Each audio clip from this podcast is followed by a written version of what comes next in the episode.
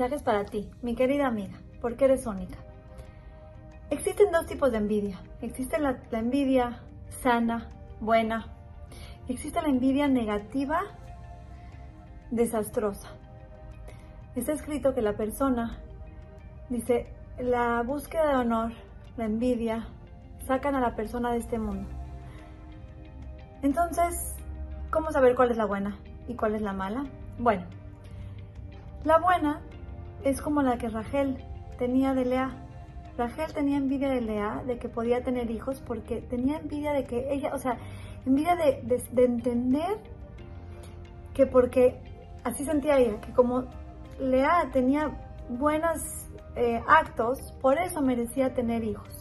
Entonces su envidia era como que ella también quería tener buenos actos y esa envidia positiva la llevaba a querer copiar sus acciones, pero nunca se sintió ni enojada ni triste, sino al revés. Decía, Hashem es justo, está pasando lo que tiene que hacer, pero su envidia era por aprender, no porque Lea, no, no queriendo que Lea sea menos, sino ella queriendo aprender de, de ella y tener, y querer, sí, querer tener las mismas acciones que tenía ella. Entonces, que tener envidia de una persona de, ay, yo quiero ser como ella, es una envidia positiva. Yo quiero ser como ella en cosas espirituales, es una envidia positiva. Si, si, estás diciendo yo quiero ser como ella, que tiene un coche, que no sé qué, eso es envidia total y absolutamente desastrosa.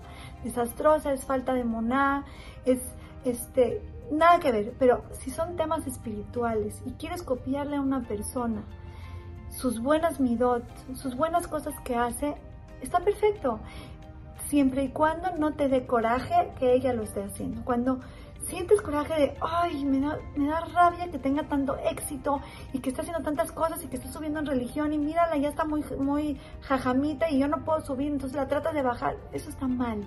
Pero ya les repito, pero si tienes un ejemplo de mujer o de persona a la cual, uff, yo quiero ser como ella, le quiero copiar, esta es una envidia sana y es una envidia de, ¿cómo se dice? De, de alumnos. Es un alumno, es, son es como querer ser alumna de esa persona y querer seguir sus pasos. Queridas amigas, alejémonos de la envidia que destruye, que es envidia material y esa envidia de querer que los otros sean menos para que yo pueda ser más. Esa es desastrosa, Hashem no la soporta, sacan a la persona de este mundo, pero nos tenemos que apegar a esa envidia buena de querer imitar esas cosas bonitas que vemos en los demás.